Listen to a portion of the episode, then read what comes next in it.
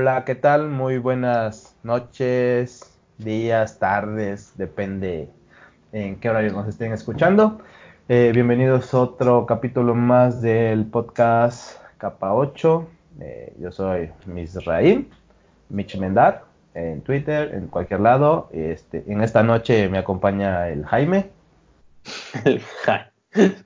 Ustedes. Bueno, Luis Antonio Gómez Prieto, nombre completito, si quieres. Ingeniero, por favor. No, te, no te titulaste, reina, así que no eres ingeniero todavía. Y también nos acompaña. Y también nos acompaña este Eric. Hola, hola, buenas noches, gracias por la invitación. Aquí andamos de metiches para variar. Nos acompaña también en este capítulo Elder. Hola, ¿qué tal? Mi nombre es Miguel Enríquez. El famosísimo Elder.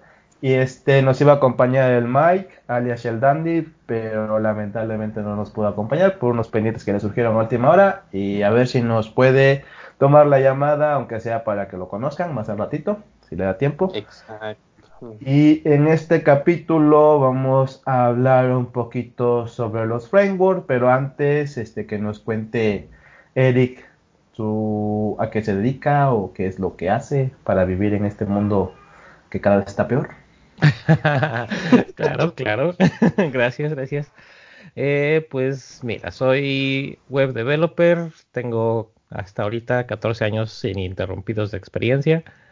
Em, actualmente estoy desempleado desde hace dos semanas y pues realmente me dedico a hacer en este momento me dedico a hacer entrevistas de, de, trabajo y darme de comer y ponerme a jugar con mi perrito pero Normalmente lo que me dedico a hacer es web development, especialmente JavaScript y frontend, aunque he estado frontend y backend. Y tengo un podcast también que se llama Dev Nights. Vientos. Tú, este, Miguel Ángel, cuéntanos un poquito más sobre ti, porfa, para que te conozcan. Ah, sí, claro, yo soy Miguel Enríquez. Este, ahorita estoy trabajando como consultor en una empresa que se llama ToddWorks. Ah, igual la conocen por nuestras luminarias como Martin Fowler, este y Martin Fowler. Ahora es que hay más, hay más, nomás que se me escapan ahorita. Eh, yo también este me dedico ahorita al área de DevOps y antes de eso pues estaba en uh, backend y frontend también. Eh, pues sí, hoy en día eso es lo que hago. Ok, muy bien. ¿Y tú, Jaime? ¿A qué te dedicas? Ah, este, este episodio genuinamente es un crossover de dos podcasts de desarrollo web. Uno más viejo que el otro, uno más maduro que el otro, pero ya es prácticamente un crossover. ¿eh? Oye, sí es cierto. ¿no serían tres? También serían tres porque yo también tengo uno. a ver, ¿qué, podcast tienes? Se llama Pirate Dev Radio. Hablamos de ah. desarrollo de software. Ah, qué, qué, raro, fíjate, no se me había ocurrido. Puro, puro Inception en este despapalle. Y este, como. Sí, pasen los celdas porque hay que poner todo eso en el blog post para que, para que se propague la fama de los tres. Claro. es más, puedes poner otro, otro link ahí pues, en las, en las notas, el de podcast.fans. Ah, sí, ahí están Ah, sí. De hecho, lo recomendamos en el, en el piloto sí, pero no pusiste el enlace. No, porque no me acordaba y se me olvidó, pero lo voy a poner. te dije, sí, te dije. no, pero sí, el chiste era que estuviera tan fácil que no se le olvidara a nadie. Pero se me olvidó, mira. Hay excepciones. Y por cierto, capa 8 está en el en, Podcast Fans o no lo, no lo he agregado? No, no, está, no agregado. Me di la tarea de meterlo en todos los rincones del que se puede reproducir podcast, pero se no, pues es que este no es automático, pero ahorita lo, lo voy agregando. Lo agregamos, pues sí. Gracias. Y bueno, el episodio es para platicar, como dijo Misraim, de frameworkers, de frameworks, perdón, ser o no ser frameworker. Y pues de las primeras preguntas que tenemos en, en, en nuestro guion, pues primero que nada, ¿se debe aprender a usar un framework antes de dominar un lenguaje? ¿O se debe dominar el lenguaje antes de usar un framework? Porque para ponerlo ya el tema completo en la mesa, sucedió un caso muy raro, o bueno, no raro, más bien obvio, de que la gente antes aprendí a jQuery, pero no aprendí a JavaScript. Ah, soy yo. Pero... Ese soy yo. Pero entonces, ¿no sería, creo que una pregunta antes de todo eso, no sería más bien qué es un framework? Ajá. Ah, como quieran. Me imagino que sí, sí, sí. Pues no sé, digo, no sé si ya hayan hablado en, en un episodio anterior de los frameworks. No, no, de hecho este es el segundo episodio, entonces no hemos tocado ese tema, pero... Perfecto, sí, sí, sí, sí, sí, está bien. Sí, está bien. ¿Quién se quiere aventar la, la introducción al framework? No, pues saquen el Merriam-Webster porque no me lo sé. A ver. Ni yo, por eso no lo Un marco de trabajo. Ah, sí. Es raro escucharlo en, español, pues, pero. Igual, igual le podemos decir es, es básicamente una abstracción que te permite reusar código en aplicaciones. Yo así lo definiría. Listo. Yo diría, un poquito más allá porque eso se parece también mucho a la definición de una librería. Ajá, exactamente. para, mí, para mí un framework es un ambiente desarrollado a través de varias librerías, siento yo. Bueno, es que como yo trabajo más, he trabajado más con backend frameworks, entonces para mí es un conjunto de librerías que te forman un ambiente ya establecido, o sea, ya hecho, que tú no tienes que construirlo. Para mí eso es un framework. Gotcha. Un, un, buen ejemplo que puedo, que puedo poner en este caso sería Angular versus React. React es una librería, nada más te está aportando unas cosas básicas para hacer render y binding de datos y Angular es todo un framework que trae toda la, toda la infraestructura, como dice Misraim, tiene la herramienta de línea de comando, tiene el router, tiene eh, todo lo que se encarga de hacer el, compilado de código para pasarlo de TypeScript a JavaScript, etc, etc, etc. Sí, te crea todo, te crea todo un ambiente para que puedas trabajar, comenzar a trabajar sin necesidad de estar buscando las herramientas para que comiences. Esa es una de pues, las. Pues, prácticamente el nombre lo dice, es un marco de trabajo, como una serie de buenas prácticas, buen, un reglamento, eh, las herramientas pre, pues, prefabricadas, preconfiguradas, donde simplemente te dice, eh, ok, ajusta estos settings, eh, ejecuta esta línea de comandos, no se puede hacer esto, esto, esto, esto y esto, porque si no truena. Eh, cuando lo tengas, lo pruebas, y cuando ya esté probado lo construyes y cuando esté construido lo puedes publicar. Listo. Ahí está. bueno, es como un resumen según yo de lo que es un framework. Cuando la librería no trae nada de eso, simplemente es parte de del framework, entonces necesitas todo lo demás. Sí. Aquí lo que yo pienso es que, por ejemplo, cuando te refieres a, bueno, yo no digo librería, yo digo biblioteca, creo que esa es la, la traducción pero una, una, una biblioteca sería... Sí, una biblioteca. Sería como el análogo de eso, ¿verdad? tienes una, un lugar donde tienes un montón de libros, vas a un libro y ves el contenido. Entonces, para nosotros una biblioteca sería como tener una, un lugar donde tienes un montón de funciones, vas a la función y usas la función por medio del contenido. Sí, sí, sí. sí. A grandes rasgos es eso. Entonces, para ustedes, ¿qué es lo más importante? ¿Aprender un lenguaje desde cero o meterte de lleno ya una librería y ya empezar a darle desde una librería? Y todos estamos de acuerdo y se acabó el tema. No digo, pero, o sea, desde su punto de vista, ¿qué es mejor? O sea, yo como back, yo digo que es mejor que aprendas el lenguaje que quieres desde cero vas, vas, vas, Misraim. Ya empezaste a poner el ejemplo. Ajá, no, pero te digo, o sea, yo desde, yo desde BAT, o sea, mi idea es que primero aprendas el lenguaje que quieres, desde cero, saber qué es lo que, saber las bases, buenas bases del lenguaje, y ya después investigar sobre frameworks y ya ver qué framework es el que te puede servir para lo que quieras hacer, porque realmente hay una infinidad de frameworks. Como la otra vez le comentaba Jaime, yo estoy más enfocado en PHP y hay pues, un montón de frameworks de PHP, pero también depende de lo que vas a hacer, es lo que, con la experiencia que ya tienes haciéndolo desde cero, por así decirlo, ya sabes más o menos, y leyendo sobre los frameworks, ya sabes más o menos qué framework puedes usar, para qué proyecto, porque no vas a usar un framework muy grande para algo tan pequeño que vas a hacer. Bueno, desde mi punto de vista. Ah, ok. Yo Ruby on Rails o aprendes Ruby primero? Vas, vas, vas. O a la par, eres muy Me metí al mismo tiempo. No, yo, yo lo que pienso es que ahorita está muy pegado que aprendas los dos al mismo tiempo. Y lo digo porque, por ejemplo, cuando empiezas con un lenguaje, regularmente lo primero que te bajas es el SDK, el kit de desarrollo. Y el kit de desarrollo ya trae eh, librerías y frameworks. Ah, por ejemplo, ah, yo que aprendí el SDK de Java, fue de los primeros que usé en el trabajo trae librerías de colecciones y trae un framework para interactuar con interfaces de usuario.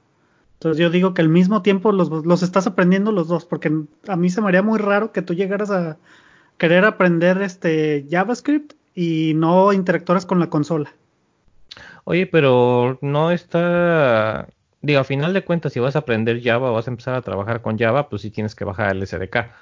Pero no es una aunque Java como tal, pues es una librería de APIs, no estás bajando una librería adicional, no estás bajando Hibernate o no estás bajando Spring o no estás bajando nada. Entonces, ¿aplicaría ahí el hecho de que estás aprendiendo una librería o simplemente estás aprendiendo la librería de Java? Pues es que te lo pongo así, o sea, si, si, si tú te el bajas... SDK, ¿no?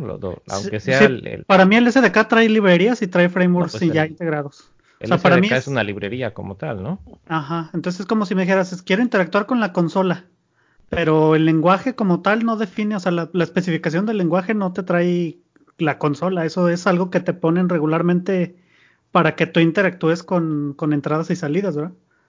Entonces, al mismo tiempo que tú estás aprendiendo el lenguaje, regularmente los ejemplos te, te hacen interactuar con la librería que, que trae, con la biblioteca.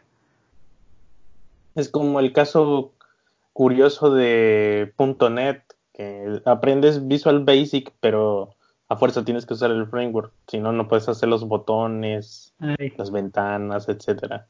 Y eso de hacer los botones es un framework para hacer um, interfaces de usuario.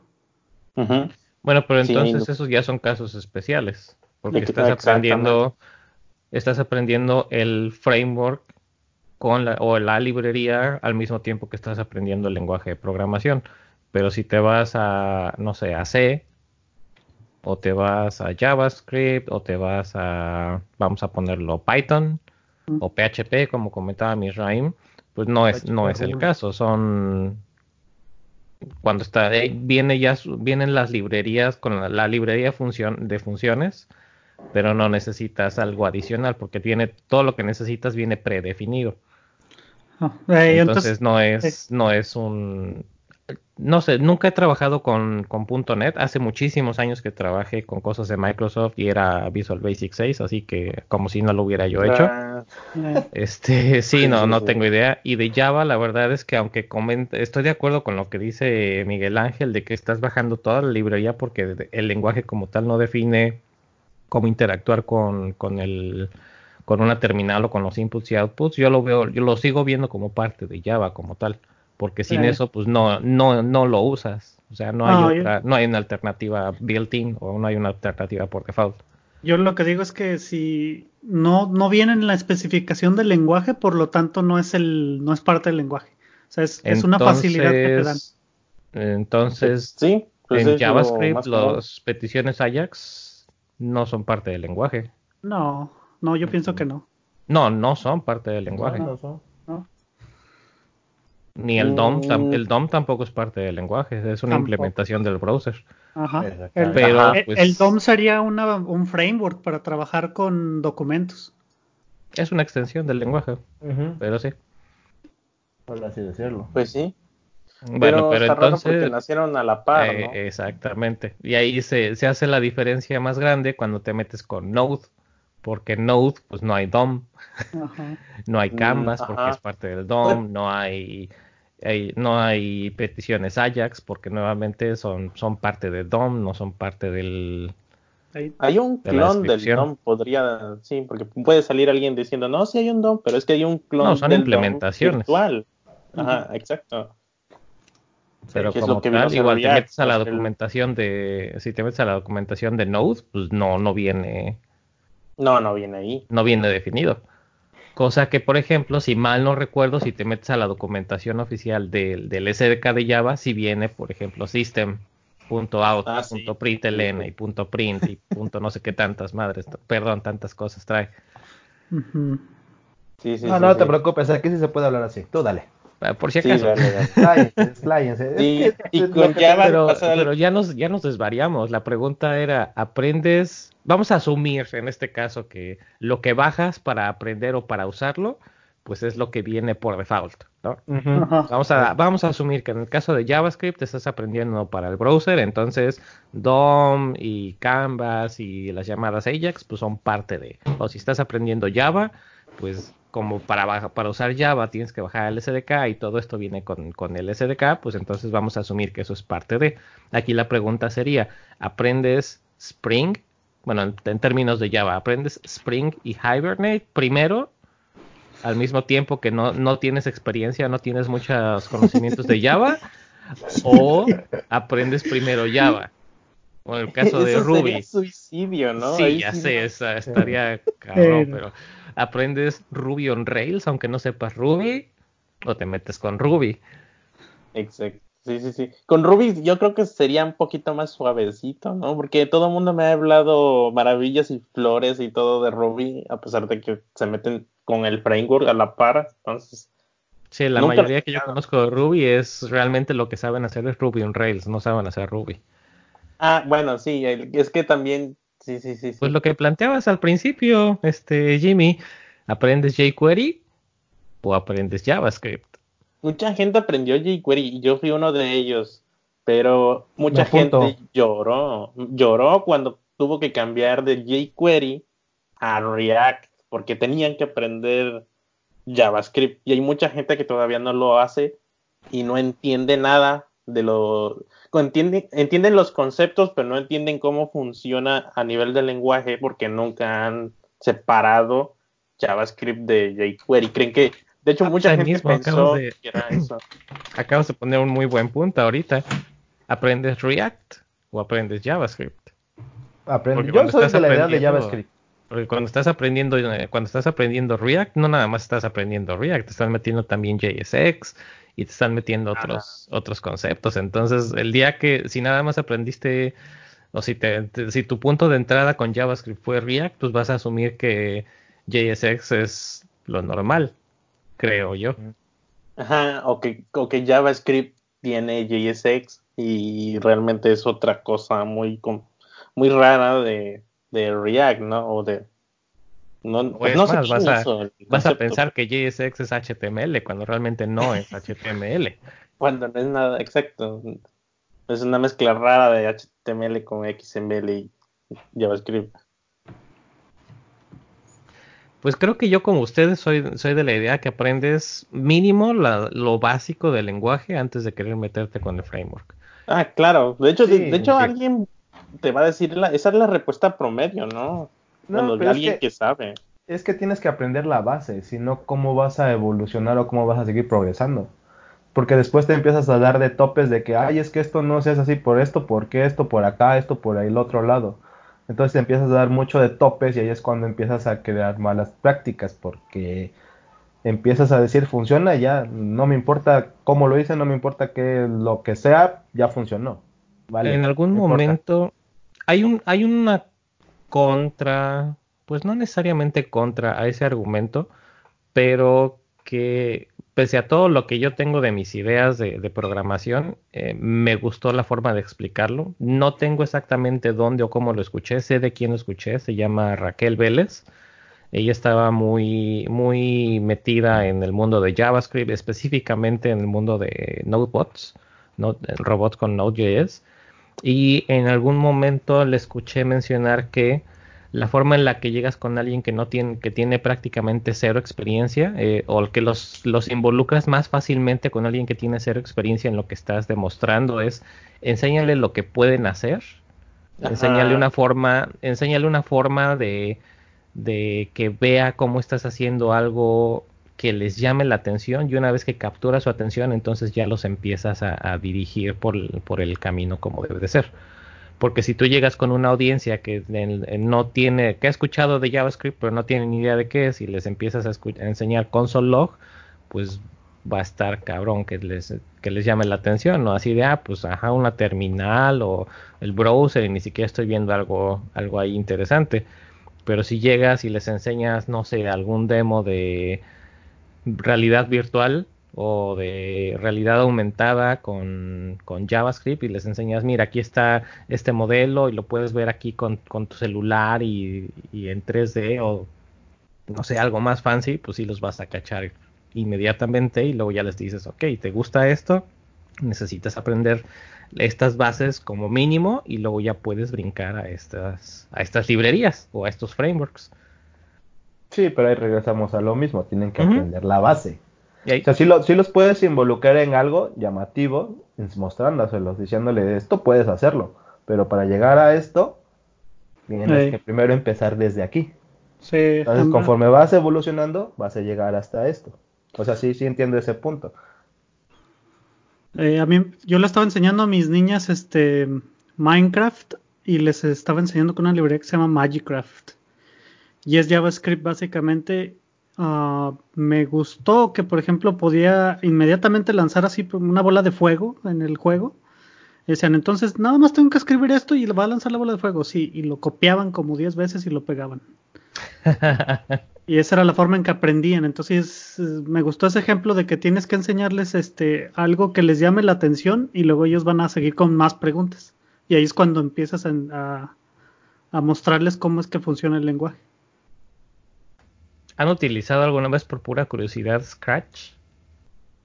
Scratch. Ah, sí, cuando di una charla para la ONG en la que trabajaba las esposa de, Mike para dar ejemplos de, Ajá, cómo... programación. Ajá. Está, está divertido, es literalmente como si fuera un, juego y vas igual arrastrando y soltando piezas y puedes mover monitos y puedes reproducir sonidos y demás sin que tengas que escribir código, nada más vas arrastrando bloques y y vas conectando. Puedes ver el código y lo puedes llevar a lo más lejos y complicado que tú quieras. Eso estuvo bien chido. Está chido. Ok. Entonces, el punto sería que, pues, si Aprendas lo mínimo. Exacto. Bueno, el, consejo de este, de este punto, primer punto sería, si, si no eres tan bueno o estás empezando, pues aprende mínimo lo básico del lenguaje. Si eres muy, muy bueno y tienes muy buen nivel, como para entender cosas rápido, pues puedes echarte los dos a la par, el framework y el lenguaje. Creo yo que quedamos en esa conclusión. Ay, y ahorita tengo esa bronca con .NET. Ah, me cambié de proyecto y siempre utilicé este... En el backend siempre utilicé cosas así libres, Python, Java y todo eso, pero ahorita me cambié a .NET y estoy aprendiendo al mismo tiempo C Sharp Esa es una buena experiencia de primera mano. A ver cómo te está yendo. C Sharp y .NET Core y la, neta está bien difícil. La neta sí está bien difícil llevarte los dos al mismo tiempo. Sí, entonces, aunque ya tienes experiencia con programación, de, de, plano no se te hace una buena idea tener que aprender las dos cosas al eh. mismo tiempo. Eh, pero yo creo que ahí el mejor consejo que alguien me dio es este, no vengas con, con tus prejuicios de otros lenguajes al, al que vas a aprender porque si no todo lo vas a estar comparando y no vas a avanzar. O vas a estar escribiendo. Ah, sí. Que hay un dicho Pero como adulto no puedes aprender de otra forma. La, la, forma en la que aprendemos los adultos es haciendo comparaciones, haciendo comparaciones con lo que ya sabes. Pero te frustras bien, bien feo, porque yo hice lo mismo. Yo hice, ese es el problema. No cosas de adulto, yo, creo. Buenas noches. Yo, yo para cuando estudié la carrera ya sabía bastante PHP, JavaScript, muchos, muchos otros, otros lenguajes y tenía que aprender .NET y me, y me pasaba lo mismo. Eh, o cuando aprendí ya así de system.out.println, yo no mames, con un print en PHP ya hago esto. Y así, cositas así, por siempre, siempre. Sí. Eh, yo creo que sí, esa es la parte. No, no debes de traer. Este, hay un dicho muy bueno que se llama: se puede escribir Fortran en cualquier lenguaje. Es básicamente es lo que estás haciendo. Es, eh, llegué a C Sharp y quería, y quería escribir TypeScript quería escribir Java, entonces no, no, no, no, hagan eso. No. Pero si tienes, si tienes eh, un, conocimiento previo de C o de Java o de, de, bueno, sí, de C o de Java, yo creo que se te va a hacer bastante fácil, porque C, C Sharp es otro licuado de DC con otras cosas. Nada más es, es agarrar C y adaptarlo a .NET. .NET nada más es leer las librerías, me imagino, la biblioteca del framework y listo. Porque muchos me dijeron que te podías andar cambiando de lenguaje mientras esté en el entorno de .NET. Eh, como cuando haces ASP, Mira, ASP puedes escribir lo que si sea. quieres preguntarle, si quieres preguntarle a alguien de .NET, ahí está Pastor que acaba de llegar, que a él le enseñó el gurú de .NET. A él le enseñó el gurú de .NET, güey. Alias Chavarruco. Chavarruco. hola, Pastor. hola, hola. Me atrevería a decir que es el de R2. Pero bueno, esa es otra historia que tendremos que contar. ¿Qué onda, qué onda? Perdón por las por llegar tarde. Gracias por la Tú que, espera. tien- tú que tienes más experiencia en .NET, cuéntanos. A ver. Pues como lo mencionaba Jimmy, igual yo en mi caso partí también de C y di el salto a C Sharp. Y creo yo que en cuestión del lenguaje no sentí diferencia. Lo que en mi particular experiencia, lo que sí sentí pesado, complicado, fue el tema de del entorno diferente, ¿no? El web, en este caso, ¿no? Lo que estaba trabajando, el MVC5 y así. Porque básicamente venía de hacer cosas en C con de bajo nivel o medio, medio bajo nivel a irme a, a .NET donde yo tengo que ver desde, hablando de un tema MVC, desde hacer la vista, el controlador y la acción. Entonces en el controlador lo veía tranquilo, ¿no? Ah, pues sé que me llega algo, es un, tiene un tipo tal, lo tengo que modificar con algo, llamo un servicio y lo devuelvo.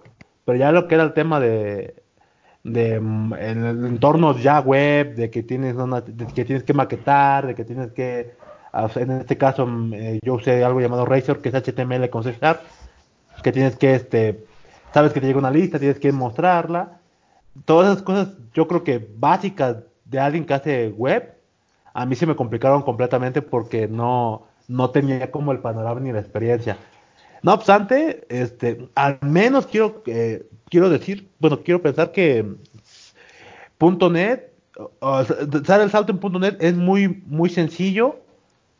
Mm, Yo creo que si vienes de cualquier otro en- de, de como C, tal vez Java, porque la documentación hace mucho el paro, ¿no? Y como que tratan de homogenizar cómo haces, cómo hacer, tratan de, de hacer como un estándar de- para ciertas consultas, ¿no?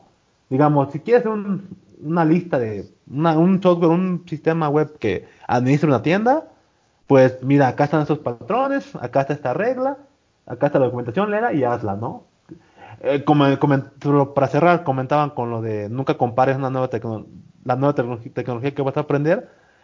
A mí me pasó cuando llega de C Sharp, de algo como que documentado, algo que me habían dicho que va ordenado, a tocar mieles de JavaScript, ¿no?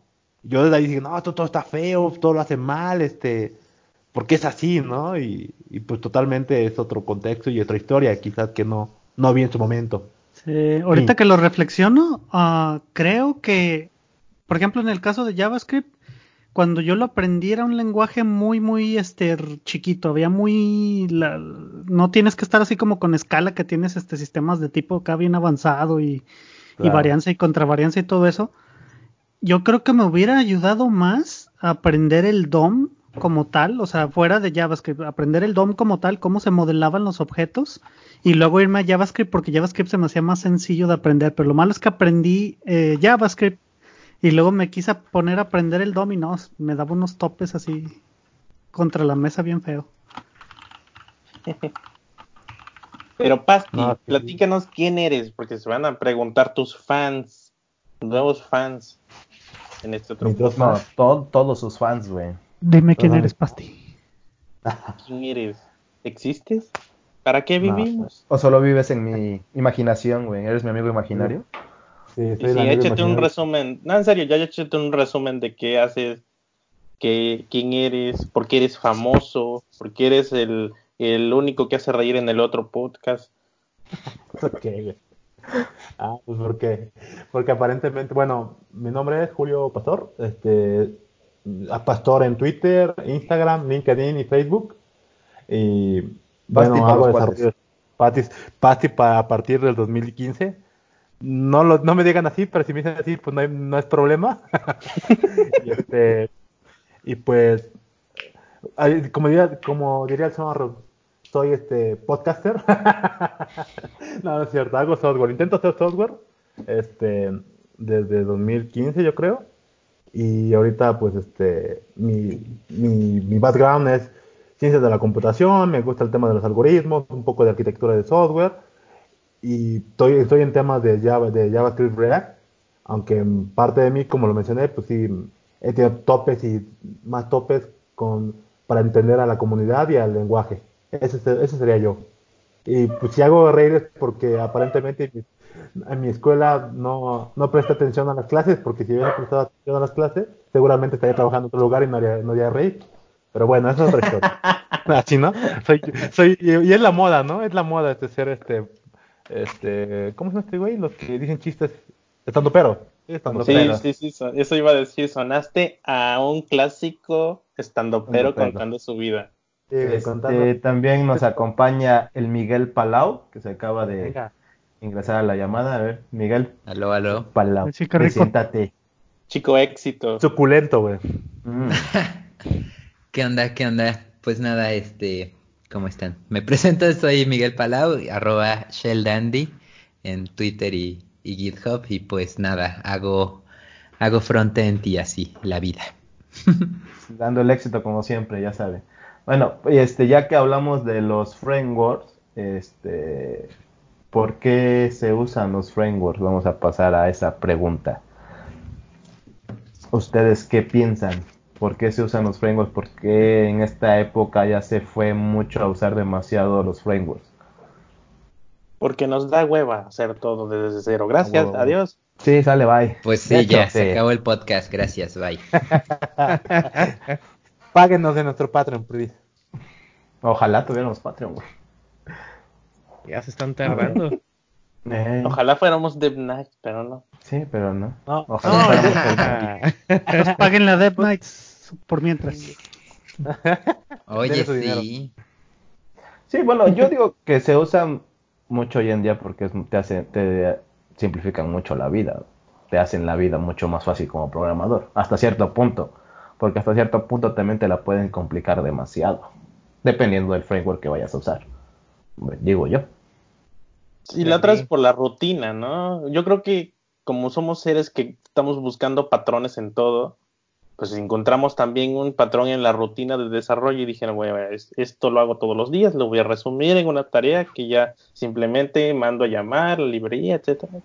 Entonces me imagino que de ahí vienen este tipo de cosas, tanto como los task managers, como los frameworks, etcétera, ¿no? Sobre eso, por ejemplo, ¿qué opinaría ahí el buen Eric que es este trata de automatizar todo?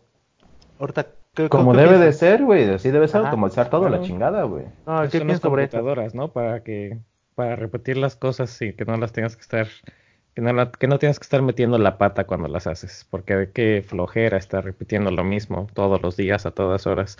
Eh, sí, como decían Jamie y Mitch, o sea, el, el punto de un framework es que te permita ponerte a trabajar en lo que tienes que trabajar y no no meterte a, hacer cosas a mano cada vez que tienes que empezar a hacer un proyecto o cada vez que tienes que empezar a, hacer eh, algo nuevo en el proyecto en el que estás trabajando. Por ejemplo, vas a empezar a trabajar en, React y bueno, ahorita ya, ya existe el Create React App, pero antes de Create React App, que básicamente Create React App es lo mismo que, que había antes, que es un, un seed, es un proyecto que está preinicializado por ti, entonces tú ya no te tienes que poner a hacer tu webpack a mano o ponerte a buscar un webpack que te, que te gustara. Entonces, pues es, similar a las librerías y a los frameworks. Es, es, algo que ya te está dando esas herramientas, como hablábamos al principio cuando definíamos framework. te está dando esas, esas herramientas o incluso una librería. Te da algo que ya viene prehecho para que no tengas que empezar de cero. Entonces, mientras más maduro es un framework, generalmente más herramientas tiene para facilitarte este trabajo. Si nos ponemos, y digo, yo hablo, de repente pongo muchos los ejemplos de Ruby on Rails y tengo cero experiencia en Ruby y en Ruby on Rails, pero bueno, eh, con Ruby on Rails o con, con, Angular o con Ember o con estos frameworks, que no nada más es eh, la librería estilo jQuery que tú tienes que escribir todo a patín, aunque ya tiene las abstracciones, pero ya lo tienes que escribir todo a mano. Con un framework generalmente tienes una herramienta que te permite autogenerar código. ¿Ya que me refiero con autogenerar código? Es, es una herramienta que vas a tener tu terminal y le vas a decir, no sé, framework, espacio, eh, crear eh, controlador y te va a generar un controlador, un archivo con el nombre que tú le dijiste, ya con, cierta estructura predefinida, te va a generar los archivos de tests igual ya predefinidos. Si estás haciendo, por decir algo, en, en Angular o en Ember, estás haciendo una, una ruta, pues ya te va a generar el template inicial, te va a generar el controlador o el, o el, código base inicial, te va a generar los tests ya preconfigurados para lo que está generando como base. Entonces ya no tienes que hacer tú todas esas cosas a mano. Exacto, qué cosa que hubiese sido una rutina si no estuvieran hechos. Y lo mismo pasa en Laravel.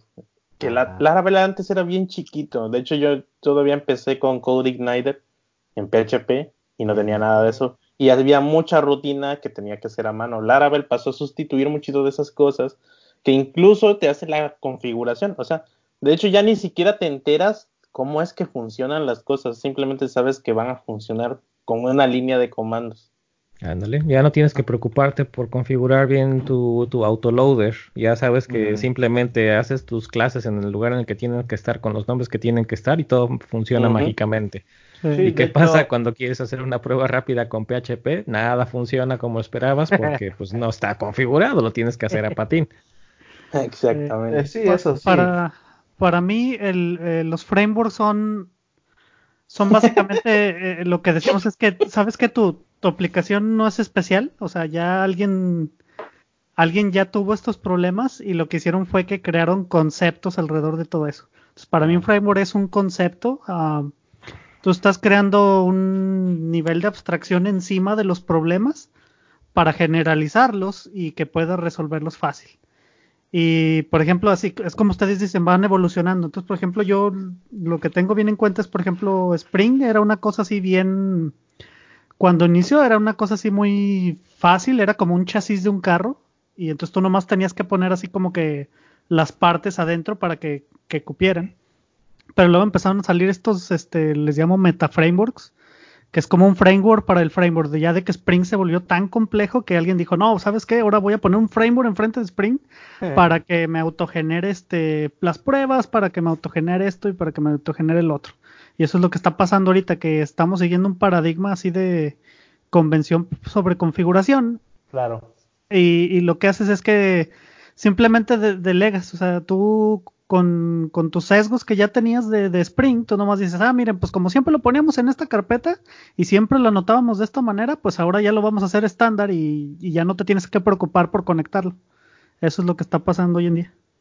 Sí, pero también este, bueno, es que también depende de la, de la comunidad que te genera a través del framework. Por ejemplo, hablaba ahorita este Jaime del Laravel. Nosotros cuando tratamos de implementar algo para Laravel, porque teníamos un problema, bueno, no un problema, sino queríamos hacer en un proyecto algo a través de UIID. Y no ah, había... conté. Ajá, sí, pero no había forma de... No me acuerdo qué problema teníamos. Algo de parciar unas cosas, no me acuerdo bien. Pero teníamos un problema con el UIID porque el Laravel nada más está definido para trabajar con ID sencillos.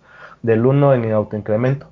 Y nosotros queríamos trabajar con el UIID y la comunidad, mm, bueno, no la comunidad, sino ¿quién era este? ¿Tú Jaime, te acuerdas? El que nos mandó la fregada. Era el creador del, ah, el ah, creador, del, Laravel nos mandó la fregada. Ni, gracias ni nada, nada más así. Ah, sí, no. No, es, no estamos pensando en implementar todavía eso. Pero ya, pues pero antes, antes de nosotros ya había tres, tres No, había varios, varios, no, pero había varias gente que preguntaba por el UID porque trabajaba con eso. Y, había, y había gente que había mandado sus pull requests de algo que habían hecho y nosotros tratamos de implementar algo para lo que estamos haciendo y dijimos, ah, pues mira, funciona, vamos a mandar nuestro pull request para ver qué pedo, a ver si más. Y sí, hay algunas personas que sí usaban lo que nosotros hicimos. Pero el creador del Laravel dijo, no tenemos pensado eso por ahorita. Ni gracias ni nada. no, no a la vuelta, joven. Bueno, y, el, problema en ese caso fue que no lo quiso hacer como parte como parte integral de pero era posible hacer tal vez un, plugin o un add-on que se integre con. Pues de hecho funcionaba con Composer como un paquete pues entonces no, era caso perdido completamente podías hacer un, eh, paquete o un módulo compatible con Laravel. Sí, pero había la, limitante de que Laravel tiene. Es que no recuerdo cómo estuvo el caso. La cuestión que tenía que ver mucho con. Tenías que moverle demasiado. Un paquete. Ajá, pero había un paquete, pero tenías que moverle porque había conflicto con otro paquete nativo del Laravel. Que era el passport del Laravel, que ese no era un paquete de Compose como tal, creo, no recuerdo exactamente, pero sí tenías que, lo podías hacer, pero tú a mano. Entonces, si instalabas Composer, no jalaba al 100%, tenías que hacer una modificación en, no recuerdo, no sé si en los, en, no era el, no, era el vendor. no, era, unos servicios de configuración. El server provider, service provider, creo que tenías que modificar algo ahí. Sí, porque lo hicimos para el 5.4, o sea, tenías que modificar creo que el service provider, quitar el passport y, ajá, y modificarlo, ajá, modificarlo para modificarlo para que hablara nuestra paquetería y hacer otra configuración en el out. Ah, ya no me acuerdo porque hicimos un Sí, porque no iba a funcionar, ya me acordé un poquito más, no me iba a funcionar porque el Laravel con los modelos genera también las tablas en la base de datos y nosotros estábamos trabajando con, con Postgres. Entonces, no iba a jalar como tal. Si tú replicabas el proyecto para correrlo en otro entorno, no te iba a jalar hasta hacer previamente todo lo que habíamos hecho a mano. Claro. algo así. Ah, ya. Oye, pero básicamente, aunque no hubieran ustedes integrado, digamos, esto de UUID, lo que tenían que haber hecho era modificar o bueno hacer como que la modificación del Laravel para hacerlo más abierto para que no tuvieras que después hacer todas estas cambios a mano, sino que pudieras hacerlo por configuraciones, por decir algo. De hecho, de hecho creamos la paquetería del Passport para que se pueda trabajar con UID. Nosotros creamos nuestro propio Passport. Y nada más tendrías que cambiar, nada más tenías que cambiar una configuración para no hacer tanto desmadre. Sí, de hecho hicimos fork del original y lo modificamos, y después mandamos el pull request. Para que se pueda trabajar con UID. Nada más ahí le pusimos que tener que hacerse esta modificación y lo que queremos es que se implementara nativamente para ya no hacer dos, tres cosas, sino ya nada más hacer un llamado y que funcionara todo.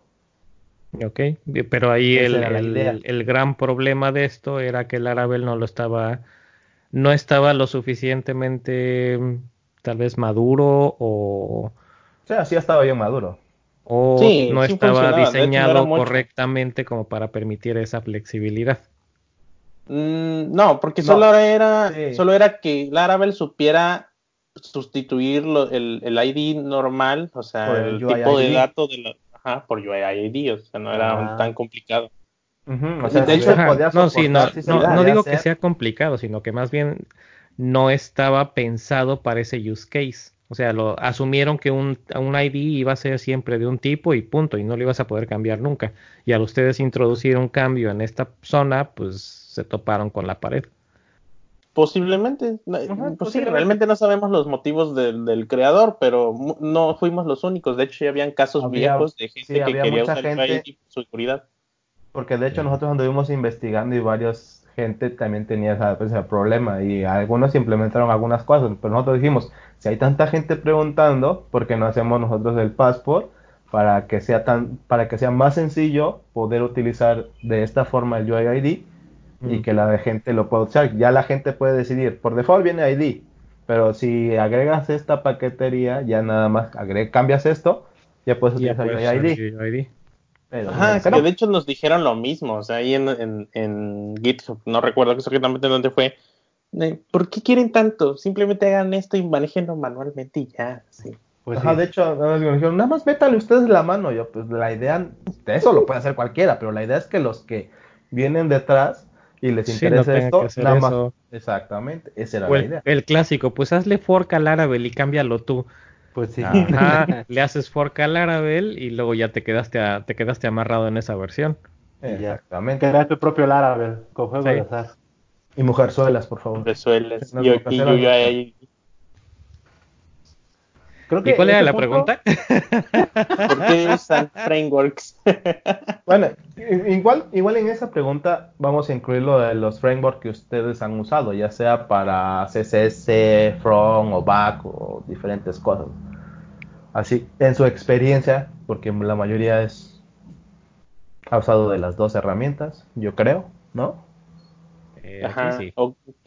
¿Qué casos son ideales y qué casos no para ustedes usar un framework en algún proyecto?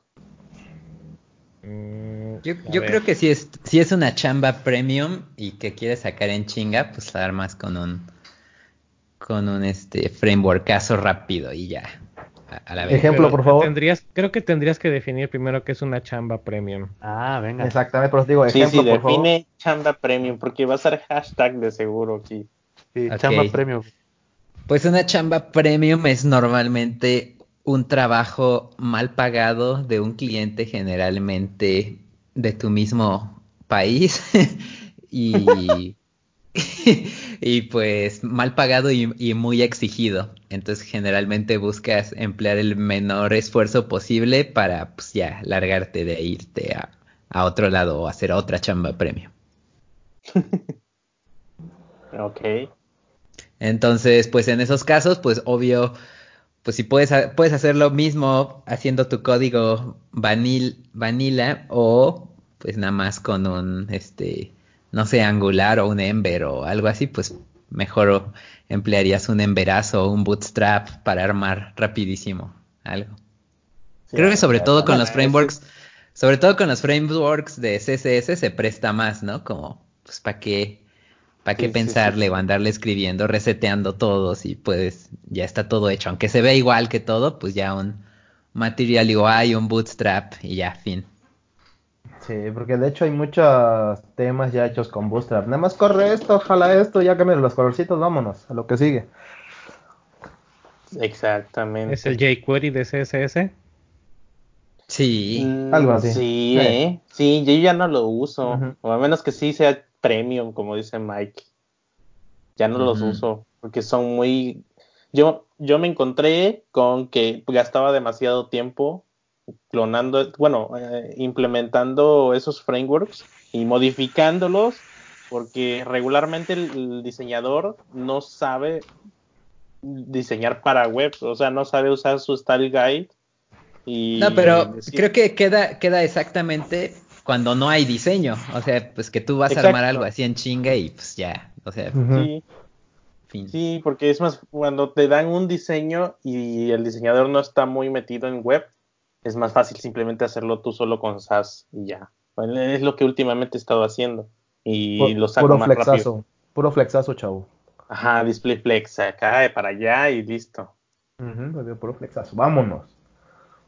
A ver, Eric, tú, tú dinos, qué, qué frameworks has usado. Ya, ¿Y qué frameworks has usado más o menos? O sea, porque yo me yo quiero pensar que has usado tanto From, Back, CSS, algún framework por ahí revuelto. O algo que me eso. Pues siguiendo la pregunta inicial de cuándo sí, cuándo no usar, eh, si lo pongo en contexto de PHP, a mí, aunque llevo mucho tiempo utilizando JavaScript únicamente eh, de, de frontend como mi pan de cada día, si todavía necesito hacer un script rápido, generalmente lo primero que pienso hacerlo es en PHP. Por ejemplo, un ejemplo así rapidísimo de primera mano. Eh, estoy en un meetup local, aquí por donde vivo, y necesitábamos hacer como que un, o usar como que un short link, estilo Bitly o estilo cualquier versión o iteración actual del producto estilo Bitly. Entonces, eh, lo que yo decía es, bueno, pues ¿para qué reinvento las ruedas si ya existe Bitly? Lo que puedo hacer es nada más eh, generar un custom link y listo, un, link personalizado y listo. Pero después salió el, ajá, pero voy a eh, voy a usar esto en un, en un código QR que ya va a estar impreso. Entonces, no puedo cambiarle después la URL al código QR o no, o lo tengo que volver a imprimir. Así que lo que se me ocurrió fue hacer un, mi propio shortener, mi, propio, mi, propia, mi propia versión de Bitly, utilizando un par de servicios que, ya existen. el, el, servicio de backend, en este caso, entre comillas, se llama Airtable, que es como si fuera una hoja de Excel o un Google Sheet en línea. Y eh, tiene una API que puedo accesar desde PHP y desde JavaScript y desde donde, desde donde sea.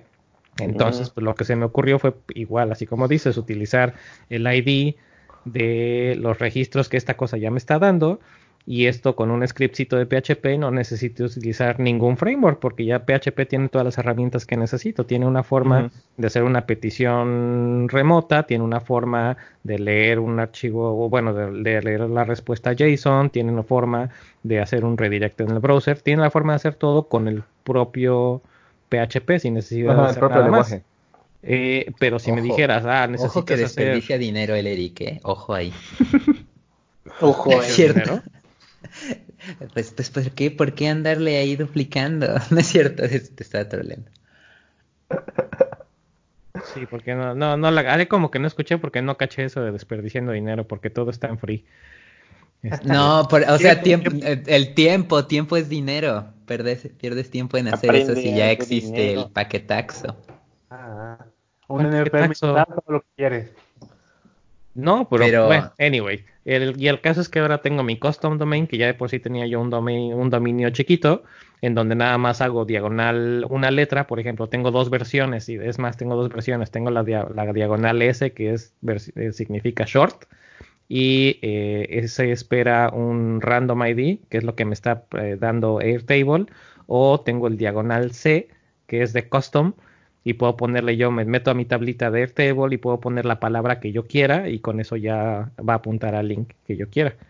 Y entonces con un scriptcito de PHP que no es más de, creo que es menos de 30 líneas, tengo esto sin necesidad de frameworks, ni librerías, ni nada adicional.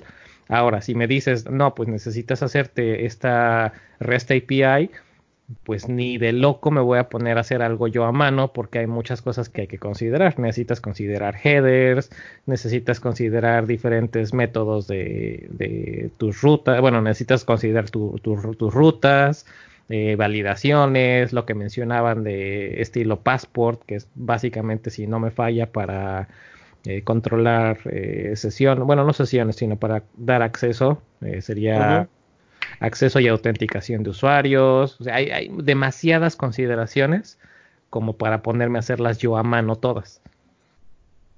Entonces, en ese caso, de, en ese caso, sí, definitivamente me iría por una librería. Ahora, cuando hay nuevo, incluso cuando estás considerando una librería, también hay, o, una, o un framework, también hay de librerías o frameworks a librerías o frameworks. Para una API sencilla, donde nada más no sé, son pocos endpoints y es, algo relativamente sencillo, pues no me iría por un Laravel o no me iría por un, eh, se me fue el nombre ahorita, o un Send Framework, no sé si todavía exista, sino que me iría por algo más sencillo. Recuerdo por ahí haber visto un par de, de librerías o frameworks, no sé en este caso que sean, supongo que librerías, de PHP, creo que era Slim, Uh, Slim, Silex son mini frameworks. Eh, Silex es un mini framework de Laravel y Slim es un mini framework de Zen. Nada más agarran la, el núcleo y la basecita para que pueda correr algo chiquito y ya. Por eso se llama mini framework. Me iría, por un mini framework en este caso porque no necesito más. Pero ya si me voy a ir por una aplicación completa o un REST API mucho más robusto, pues necesito más, más consideraciones. Entonces, incluso ahí tienes el, el, el algo el nada o algo básico y luego el, algo más básico o algo más complejo. Y bueno, de qué framework se ha utilizado, pues en PHP recuerdo haber usado Send Framework, recuerdo hace muchísimos años utilizar Cake PHP creo. qué, ah, ¿Qué otro? ¿Qué otro? Eh, había una librería cuando trabajaba con Flash y con Flex que se llamaba AMF PHP, que era muy buena. Era para interactuar como si fuera estilo JSON, pero en binario. En JavaScript, pues Vanilla, Backbone, Angular 1, Angular 6, 7, 8, Ember, eh, un poquito de React, un poquito de Preact. Eh, web Components, por cierto, hay una de una librería de Web Components que se me fue ahorita el nombre, pero mientras alguien más esté hablando les busco el nombre, que también está muy buena, muy parecida, utiliza muchos conceptos de React sin ser React, está muy muy muy interesante. Eh, ¿Qué otras? En otros lenguajes, pues había una, habían unas en Flex, pero Flex ya está obsoleto, así que ni para qué las menciono. Y nada más. Con otros lenguajes, pues no han, han sido nada más experimentos, un poquito de Go, un poquito de Python, así que no.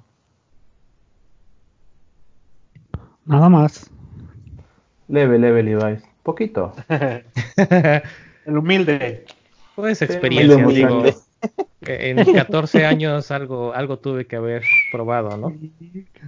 Oye, es delicioso, diría el Elder. Delicioso. Oye, tú, Elder, ¿cómo está la movida? En tus cinco años, en tus tres años de experiencia, tres meses, ¿cuántos este, frameworks has probado? Smirk, Smirk. No, yo ya perdí la cuenta. Ya, a ver, no me este. acuerdo son.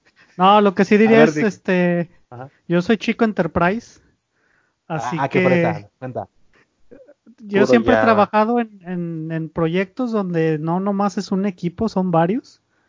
Y realmente en todos los casos hay que usar un framework. Ah, si estás haciendo cosas, si es algo no trivial, debes de usar un framework, porque no nomás te sirve para, para construir las cosas rápido, te sirve para que tengas un lenguaje en común con los otros programadores. Y así no se estén peleando de que no, yo estoy usando controladores, no, yo estoy usando dispatchers, no, yo estoy usando servlets. Entonces, ah. en, en, mi caso, este, usen frameworks y pues nomás pónganse de acuerdo, que es lo difícil. Típico. Ah, va, va, va. Pero entonces digamos que en, en, la, tu experiencia nunca se ha tocado como que la, nunca se ha puesto a discusión el, ¿debemos usar framework o no? Sino siempre ha sido... Con no, la discusión siempre ha sido cuál vamos a usar en este caso. se acabó, ¿no? Es que siento que si, si no se ocupa un framework, pues entonces estás a merced de cómo se le ocurre que lo haga tal güey y si se va, pues ya valió, ¿no? Que eso es importante de los frameworks, que ya está estandarizado cómo hacerle o así. Eh, o sea, que ya, alguien, ya alguien lo conoce igual que tú, al menos. Ajá, pues más o menos hay como que una idea versus el panorama desolador infernal de, de React. Que eso entra en ventajas de los frameworks. Sí, pero acá yo, quería tocar un tema que uno quería, quería hacer la pregunta al Elder, al Elder, porque, bueno, a Miguel, al otro Miguel, porque creo yo que él tiene como una opinión, quiero pensar que tiene una opinión ligeramente negativa sobre los frameworks, pero no estoy seguro si lo, bueno, no negativa, sino con una idea contraria al por qué usa framework, pero por lo que escribe quizás no es así. Creo que nomás le estás buscando tres pies al gato y, no los vas a encontrar. Es decir, Elder, veneno. ¿Tienes algún, bueno, ¿tienes algún punto pero contrario? creo que no les funcionó en este caso porque también está de acuerdo con el framework. Así mejor ya, ya ni le busquen. Eres un troll muy débil, güey.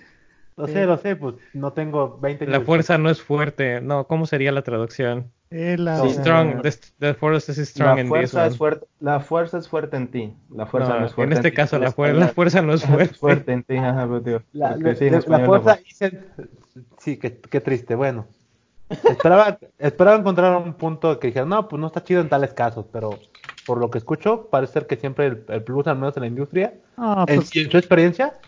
Es que para mí el, software es una de las actividades más este, sociales que, que hay Claro. Y no te puedes dar el lujo de, estarte peleando por detalles. Te tienes que pelear. Ah.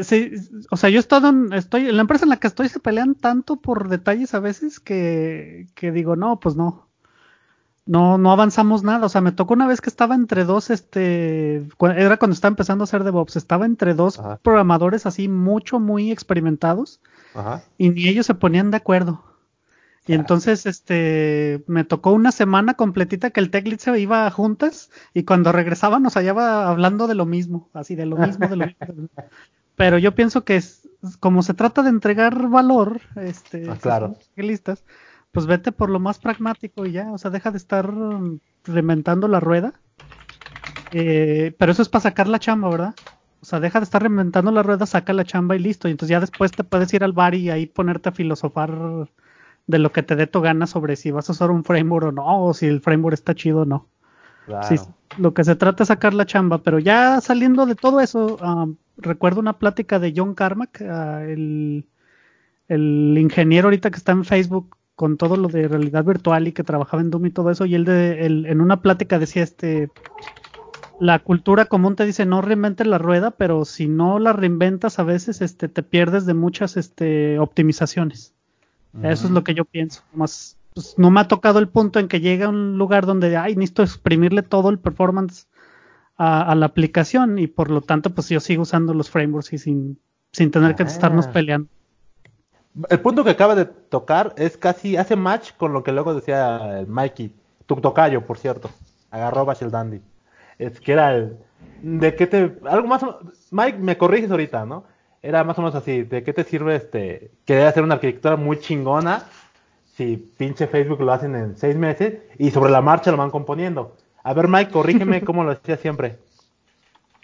pues sí, algo así, o sea, finalmente, pues ese tipo de cosas de que si lo quieres armar tú bien artesanal y así, pues es nada más como por tu propio ego y no es por aportar algo de valor, ¿no? Sobre todo en esto de el mundo real y de hacer dinero y así, pues es generalmente moverse rápido, ¿no?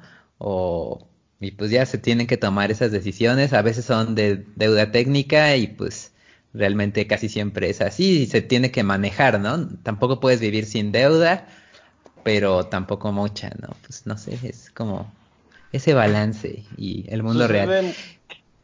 Sucede lo mismo en la comunidad de desarrolladores, en la mayoría, cuando todo mundo quiere probar lo nuevo que llega el, llega el típico, oigan, quiero hacer un proyecto así, ¿qué me recomiendan usar? Y ya luego, luego sale uno, no mames, React, versión tal, o Express, o hazlo en un, hazlo en un Jamstack, o hazlo en esto, cuando el proyecto sin pedos salía en un WordPress, ¿no? Pues sí. Te recomiendo es que ahí depende de valorizar, güey. Sí. Es que tengo que ahí depende también valorizar los proyectos. Por ejemplo, este, como lo que decían, depende de lo que necesite tu cliente, es lo que vas a ocupar. Eh, regresando ahorita a lo de los micro frameworks, por ejemplo, si tu proyecto es muy pequeño, puedes utilizar Lumen, que es un micro framework, o puedes utilizar Silex, que es un micro framework, o Slim, que es un micro framework. Ya me acordé, Silex es de Symfony, creo que Slim sí es de Zen y Lumen es del árabe. Hay transcribirse las cosas. Si vas a utilizar ya un proyecto más grande, tú ya tienes que considerar que otro framework más grande puedes utilizar. Puedes utilizar Laravel, puedes utilizar Silex, digo Silex, puedes utilizar Symfony, puedes utilizar Zen, o sea, ahí ya depende. Lo que te, lo que la ventaja de los frameworks es que lo que te ahorre de tiempo es lo que mejor, la mejor opción que vas a tener. Sí, yo sí tengo una opinión siendo chico Enterprise es mejor dime qué tienes ya puesto, porque regularmente cuando llegas a una chamba ya alguien ya lo decidió. Dime qué, qué ocupo aprender. Sí, no, es que ahí, están los dos puntos de vista, porque nosotros como somos freelancer, nosotros decidimos con qué vamos a trabajar. La bronca ya desde su parte es cuando trabajan con un equipo que ya tienen las cosas hechas. Por ejemplo, Pastor tuvo que llegar a aprender React, porque es lo que ocupaban ahí aunque él venía de .NET y se chingó y aprender React, güey. Venía de, no, venía de, de, ¿cómo se llama? Este, De WordPress. Venía de WordPress el chavo. La, la, la, contraparte de Java, este. Venía, venía de, la, de, lavar los trastes en casa del Jimmy, la neta. acuérdate, que de ahí venía, güey. ¿Qué era la contraparte de Java? ¿C Sharp? No, el otro lenguaje que corre con el mismo. ¿Scala? Escala, exacto. No, sé. venía de los, del, de los clubes de escala y los ah, Sí, pues sí, venía, esa es la expectativa y la realidad era hacer JavaScript. O sea, Dios da, pero también Dios quita. Software científico y terminación de React. Artesanal, software científico. Artesanal. Te digo, ahora vamos con el punto de vista de los que trabajan con un equipo o llegan a un equipo cuál es la ventaja, cuál es la desventaja. O sea, ustedes que llegan a un equipo que ya tienen las cosas establecidas. Pues cuando ya estás llegando a un equipo que ya tiene las cosas hechas, pues como dice Pastor, pues ya, ya, ya tomaron las decisiones por ti. Entonces ya no te tienes que preocupar por eso y si es algo que no te gusta, pues tienes dos sopas o te aguantas y te quedas, te quedas con tu coraje o si es algo que si, el equipo te está dando la puerta y la opción de proponer, pues puedes hacer una propuesta, ¿no? De, ok, pues ya tenemos algo que está, no sé, una aplicación legacy que está en, con Backbone o que no tiene ningún framework, fue así como que algo in-house y está aportando más problemas que soluciones a, estas alturas. Entonces, en lugar de querer aventarte, y eso es creo que un muy buen tema con experiencia de, de Miguel Ángel, en lugar de quererte aventar un mega refactor de todo, pues ¿qué es lo que haces? Pues empiezas a buscar una forma de que lo nuevo salga ya bien hecho, entre comillas, con el framework nuevo o con la librería, y de ahí empiezas a hacer como que un una evolución del código o un, un refactor del código, ah. eh, ¿cómo se dice? No es... Y, que igual y no va, ¿no? va a ocurrir por siempre, ¿no? Por ejemplo, en mi trabajo todavía tenemos código así que, que pasó ese punto, ¿no? Que hubo un corte y, y así, pero sigues viendo los Git Blames del 2013 o así. pero pues, ese es otro punto. ¿Cómo consideran? Estaba yo buscando. ¿Cómo consideran el punto de que cuando trabajas un proyecto con un framework, supongamos en mi caso Laravel 5.3 y ya van en Laravel 6.8 o 6.2 y tu, y, y, tu proyecto pues está bien, pero te gustaría actualizarlo por ya sea por los bugs, de agujeros de seguridad, etcétera. En el caso de Laravel no es tan fácil actualizar a versiones nuevas del, del framework en el mismo en, el mismo rango de versiones, en este caso el 5. Pero ya brincar a 6 es prácticamente chinga tu madre, haz un proyecto nuevo. Ese, para mí eso, es o sea, Laravel no te da no te da las instrucciones o no te da las guías de cómo hacer la migración. Sí, sí, te, da la guía, pero, luego llega a haber complicaciones. Ese es el único problema, que luego llega a haber complicaciones porque implementaron cosas nuevas que ya en el tuyo puede que no sirvan. Entonces te, toca meterle mano y andar parchándolo. Ese es el único problema. Luego, por ejemplo, ah, tus, tus service providers ya no sirven, tíralos y vuélvelos a escribir y ahí implementa esto y en el vendor quita esto y vuelve a poner esto y, no, ya mejor quito todo el framework o lo vuelvo a hacer. no, pues ese, es un, ese es uno de los argumentos en contra de los frameworks. Que es el clásico, me voy a, me voy a pintar en, me voy a pintar en una esquina. O sea, ¿por qué significa me voy a pintar en una esquina? Es empiezo a pintar el piso y en lugar de, ah, de fijarme hacia dónde voy, me voy encerrando yo solito en una esquina. Entonces es, el argumento, sorry, espérame, es el argumento clásico en contra de los frameworks. es que no me quiero pintar en una esquina con este framework, no me quiero quedar atorado en este framework porque después no me va a, a dar la, no voy a tener forma de salir o no voy a tener forma de, cambiar. Y pues realmente en la las experiencias que yo he tenido con lo que dice Jimmy de qué pasa cuando tienes un framework o una librería y ya te quedaste atorado en una versión muy vieja porque no sé, porque no tienes tiempo para actualizar o porque el, framework no te está dando las herramientas, pues es algo que la experiencia, con la experiencia aprendes con el tiempo a, identificar cuando estás experimentando, cuando estás tomando la decisión de qué voy a usar, pues ves, ¿no? Qué tan fácil es, es brincar entre versiones o qué tan, qué tan fácil o difícil es mantenerme actualizado. Y la otra es qué tanto me conviene estar actualizándome a cada rato con la última versión de esto versus, aunque no me actualice, qué tanto valor me va a dar. exactamente. Por ejemplo, si tu, si tu proyecto funciona, pues déjalo que siga funcionando, güey. Mm, no. sí, el de... No, digo, o sea, hasta cierto punto, no te digo, hasta cierto punto, pues sigue funcionando bien. Entonces, si tu cliente no te pide que lo actualices, pues no lo actualizas, digo yo. algo que hay algún problema de seguridad crítico, pues entonces sí es cuando. Ahí es cuando sí, o sea, hasta cierto punto. Ahí es lo que, yo digo, este, eh, eso de, de, si no está roto, no lo arregle. es, es lo peor que puedes hacer. O sea, mi experiencia es, uh, todo el software es una bomba de tiempo. Sí, todo. todito. Entonces, si no le das mantenimiento, pues se te va a ir para abajo. Y ah, aquí la bronca es que nosotros tenemos el dilema de, a ver, entrego valor o, entrego este, o hago mantenimiento. Entonces, lo que genera dinero es darle valor a los clientes Claro. Y, y, realmente yo no soy el que toma esas decisiones, o sea, realmente yo soy el que provee contexto, por ejemplo, al CTO o al, o al VP o todos ellos, yo lo único que les digo, mira, pues este, ya, ya hicimos la, la, la aplicación, pero pues vas a tener que seguirla manteniendo, entonces, a ver, tú dime, ¿quieres que la mantenga o quieres que le, agrego a, le agregue nuevos features? No, pues agrégale features porque es lo que me da de, de comer. Pues sí. Entonces, yo lo que digo es, bueno, sí, sí, pero si la vamos a dejar así tarde o temprano, el mantenimiento se va a hacer más grande y más grande que ya no vas a poder entregar nuevos features. No vas, a, no vas a poder agregarle características. Uh, creo que es de. Y también hay otra cosa que eso estábamos hablando en el otro podcast. Que por ejemplo, hay frameworks que no son maduros.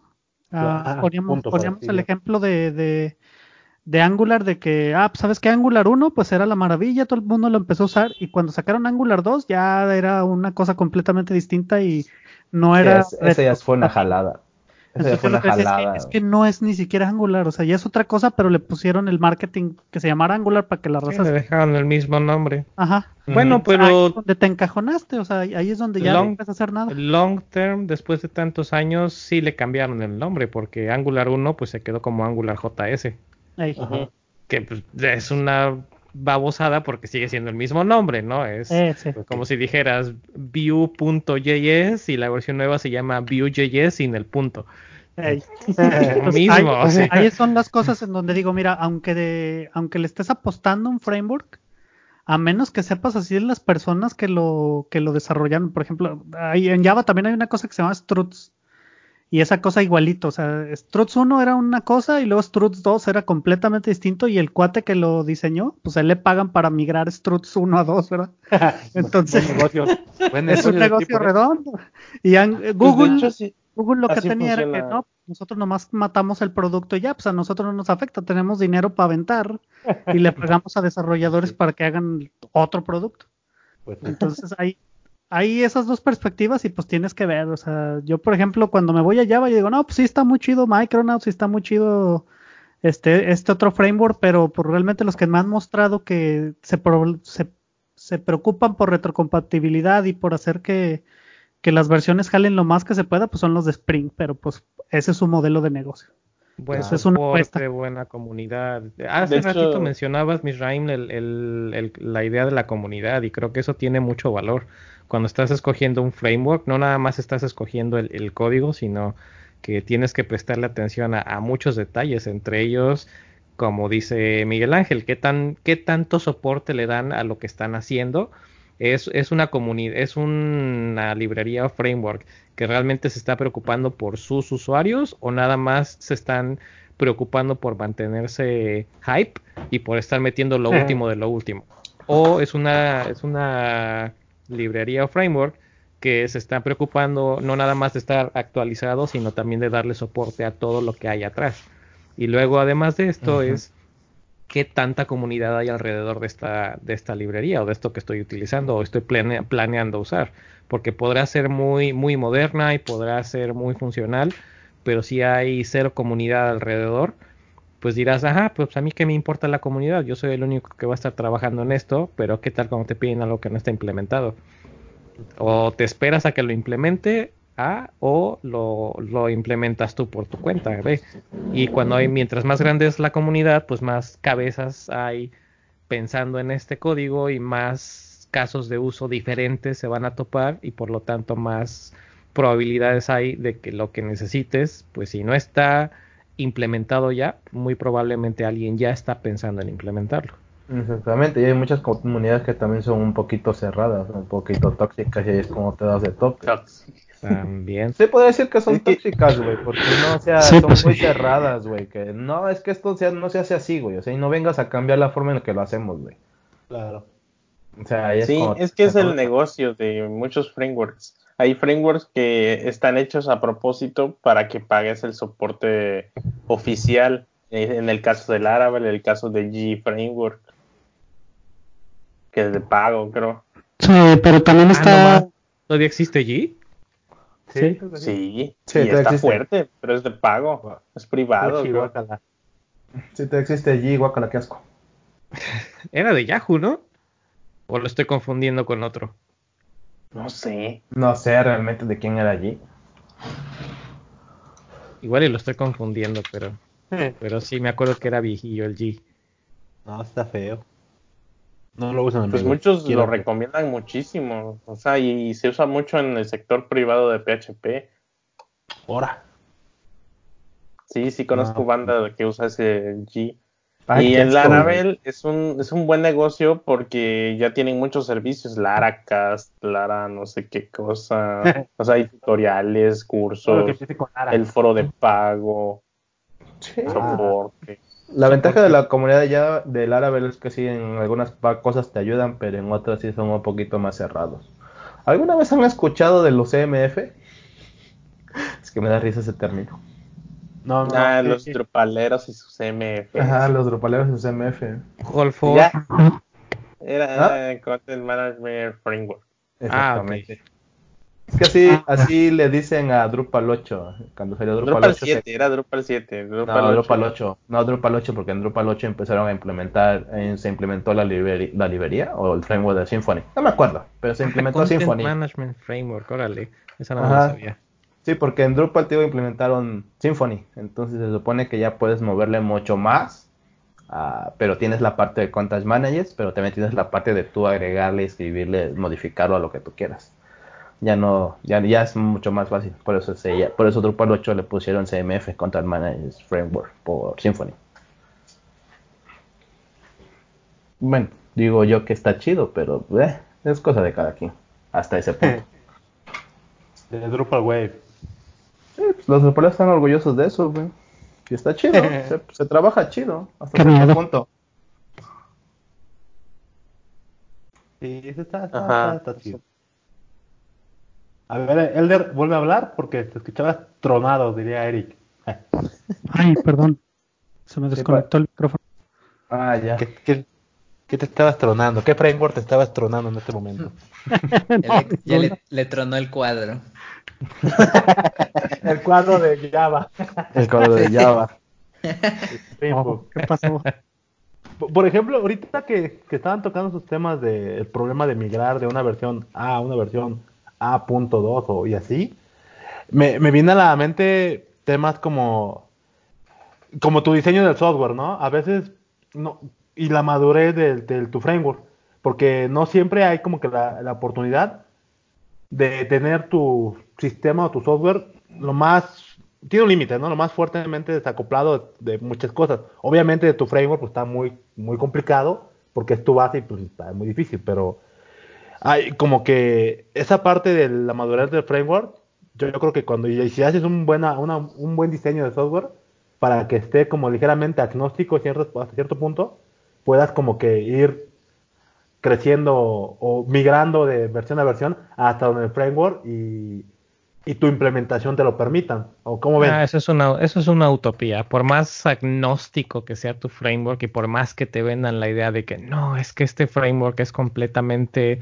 eh, inobtrusivo, no sé cómo traducirlo, unobtrusive, eh, y vas a poder quitarlo si quieres, a final de cuentas estás ocupando igual y no tienes una referencia dura al código, no, no estás importando cosas directamente del código de la librería, pero estás haciendo tu código como la librería te dice que lo hagas. Entonces, ajá, quitas la librería y, y después si quieres meter algo diferente, pues ah, tienes que hacer algunos ajustes, tienes que hacer algunos cambios.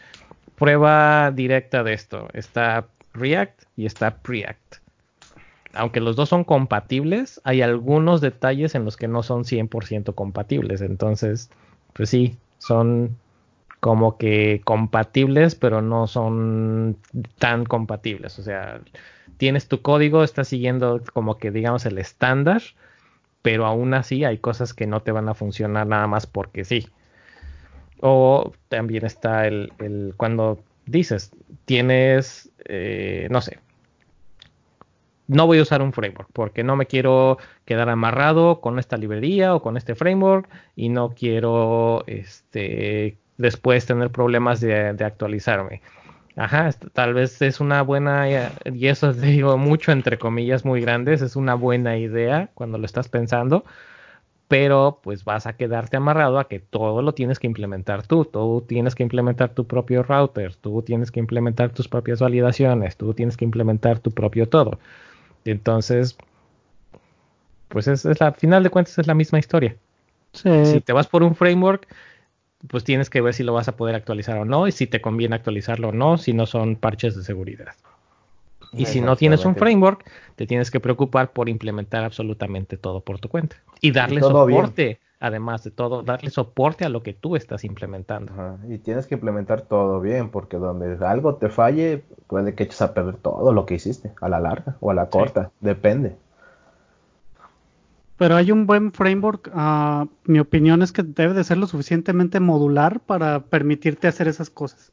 O sea, porque yo recuerdo, por ejemplo, frameworks donde me decían, ah, mira, es que nosotros pensamos que la mejor forma de hacer este páginas web es que tú metas scripts en, el HTML. y, ahí es donde, oh, qué miedo, yo no quiero hacer eso. Y hay otros que te dicen, no, la mejor forma de hacer páginas web es que tengas separado el JavaScript del CSS y que lo tengas separado del HTML. Eh, y la otra es que lo mejor es que metas HTML en tu JavaScript. Exactamente. Entonces, ahí lo que tú dices es que no, ¿sabes qué? Eh, depende de, de, cómo estén familiarizados tus desarrolladores, pero el punto de un framework es que tú debas de aprender los menos conceptos posibles para echar, a, echar las cosas a jalar. Entonces, si, si, me tengo que meter un framework que está así bien obtuso o, o, que tengo que leerme una documentación de 700 páginas, pues igual y no va a ser este lo mejor. Pero, ¿qué tal si es modular? ¿Qué tal si nada más puedes usar las partes que te interesan?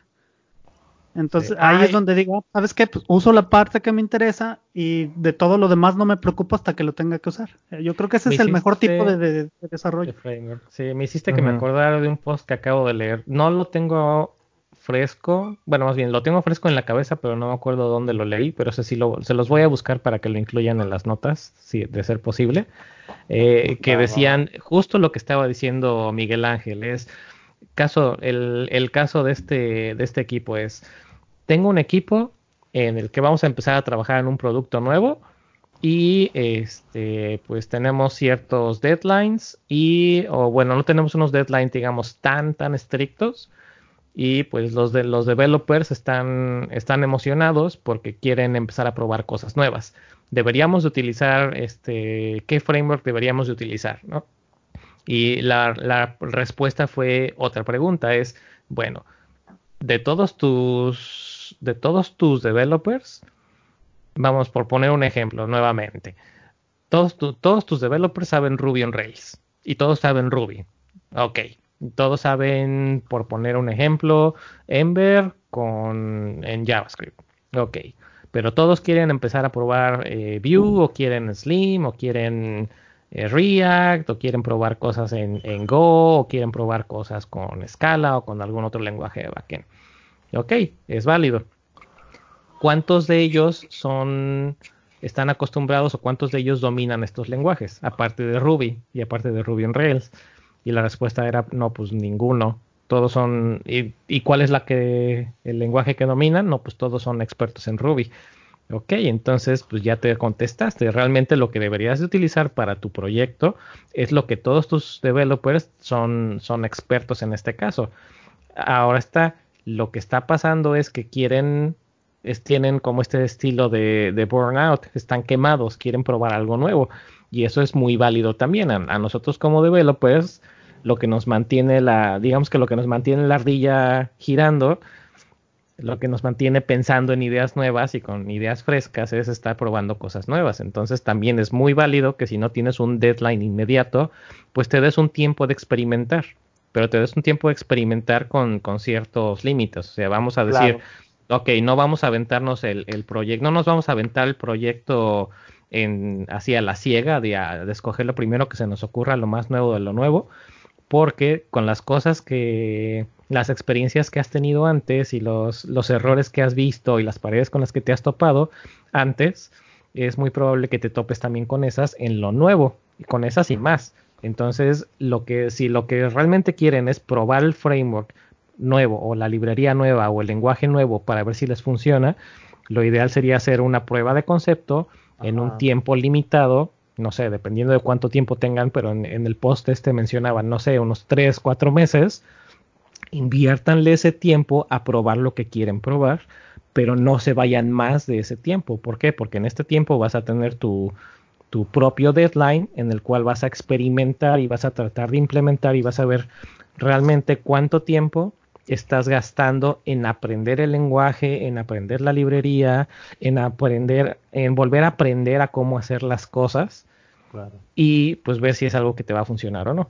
Y sirve que de paso te diste el, te diste el tiempo de, de despejar la mente, de trabajar en algo diferente y al final de ese tiempo, de ese deadline o al final de esa prueba, pues ya sabes si es algo en lo que, en lo que va a valer la pena. O sea, si dentro de ese tiempo pasaste más tiempo peleándote con la librería, como decían, peleándote con la librería o con el framework porque no lo sabes usar y además es muy obtuso, pues ya experimentaste que no es algo que, valga la pena.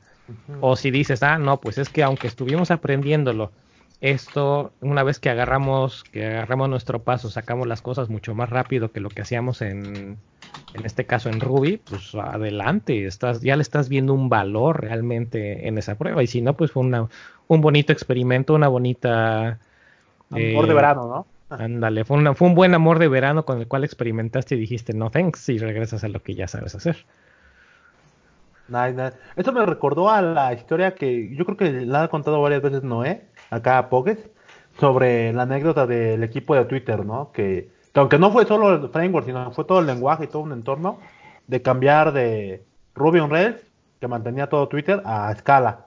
En ese caso, como lo menciona Eric, eh, fue como más o menos lo describen como, como una transición, ¿no? Todos los devs que estaban ahí, o el equipo core de Twitter, era, bueno, vamos a hacer un, como un, este, quiero pensar que era algo así, como una escuela de, código, no sé cómo llamaban, y ya ahí fueron haciendo la transición, miren, esto es escala, esto se va, son objetos inmutables, la programación funcional es así, esto se maneja, escala es híbrido, tiene estos puntos, estas negativas, y vámonos, ¿no? Ahora, obviamente, ya lo describen ahorita como algo, una transición sencilla, pero no dudaría ni por un, no dudaría nada para nada, como lo mencionó Eric, que seguramente pues fue un, una transición tal vez un poquito delicada y hasta cierto punto hasta estresante, ¿no? Porque pues sí, es cambiar todo tu entorno y pues vaya. Sí. la escala. no, pero... Pero ahí, yo me la sabía que estaba así de que. Pues, es que, ¿cómo se te ocurre migrar de Ruby a escala? Tan loco, ¿no? Sí, sí, sí. A, mí, o sea, sí, sí he visto varias presentaciones de, de raza que hacía Ruby y dijo, no, me voy a cambiar a escala, pero escala es mucho más complicado. Entonces, esa parte de que me va a hacer las cosas más fácil, pues no, no, no, no, le, no le hallo sentido. Lo que sí he sabido es, por ejemplo, y también lo discutíamos en otro, en el otro podcast, es a empiezas con un lenguaje regularmente dinámico eh, que te dejas moverte rápido y luego te cambias a uno que te evite los errores después en, tipado estático. Ah, pero es porque te, te, evita los errores, no porque realmente te, te vaya a hacer mover más rápido o, o haya otra intención detrás de eso. Entonces no, no entiendo por qué los de Twitter harían eso, a menos que de plano no escalara. Porque sí, o sea, Ruby sí no creo que tenga la misma madurez en su máquina virtual que en, la máquina virtual de Java. Sí, tal cual, pues fue por eso. no sé la verdad, o sea, pero sí, de momento ahorita ya la platican como el gran logro que han hecho y pues ya no vemos la bañita. Ya no vemos que Twitter se cae. Quiero pensar que fue por eso. O igual con los, o a lo mejor por los arquitectos, ¿no? No sé, o, le metieron, dirán unos amigos, o le metieron más server y ya, mágicamente funciona. El punto es que ya ahorita pues la, como historia de éxito, pues cuentan, no, pues nos movimos, acá está, creamos varias cosas y miren, tenemos hasta la escala school para que aprendan, pero pues sí, yo así que de la, de la experiencia de tanto de tuya, Elder, como de Eric, pues sí se ve como que arriesgada, ¿no? Cambiar todo tu entorno de un, de un sistema que, de un lenguaje, partiendo de un lenguaje que, pues, muy, pues como es Ruby, a escala, ¿no? Que parecía en ese momento como sensación. Entonces, pues, está, raro eso. ¿Cómo, cómo, qué tanto se habrá invertido para hacer la transición de esas, esas maldades? Ok. Pues va hora y media de podcast del episodio. No sé si quieren dejarlo aquí. Que quede abierto el tema para otro episodio. Pueden darnos, por ejemplo, su opinión acerca del tema. Cada uno produce su opinión, su conclusión hasta este punto, porque igual queda abierto para otro, en otro episodio continuar hablando de esto, porque es un tema muy, muy largo. ¿Y algún consejo? Y algún consejo para los, para los que apenas están, los que apenas están comenzando. Para nosotros los juniors, para nosotros los que solo llevamos tres meses en React, bueno, seis. Semi-senior.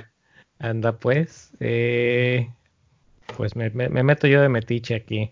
Ah, mi closing sería, empiecen por aprender el lenguaje, no tienen que ser eh, no tienen que volverse eminencias en, un lenguaje de programación si apenas lo están aprendiendo, pero definitivamente empiecen por, eh, por, entender las bases del lenguaje antes de querer meterse con una librería o con un framework.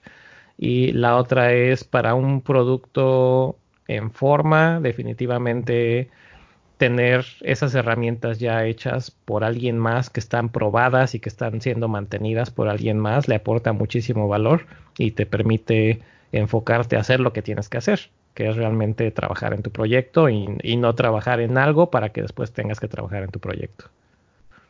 Había una, no me acuerdo quién la ha mencionado, creo que Miguel Ángel ha mencionado esta frase antes en, con Dev Nights, que es básicamente estamos parados en los hombros de gigantes. Pero bueno, no, no le quiero robar toda la frase ahí. Eso es, eso es lo que yo digo. Pero bueno, ese es mi cierre. Venga. ¿Tú, Miguel? No, pues yo, yo digo que si quieren comer, váyanse a lo más populacho. Y por su cuenta, de todos modos, aprendan otra cosa. O sea, lo, lo, lo bueno de aprender otra cosa es que a lo mejor no lo vas a aplicar inmediatamente en la chamba, pero sí te va a servir para ser un mejor programador. O sea, es, eh, a fin de cuentas lo que te interesa hacer es mejor software, no...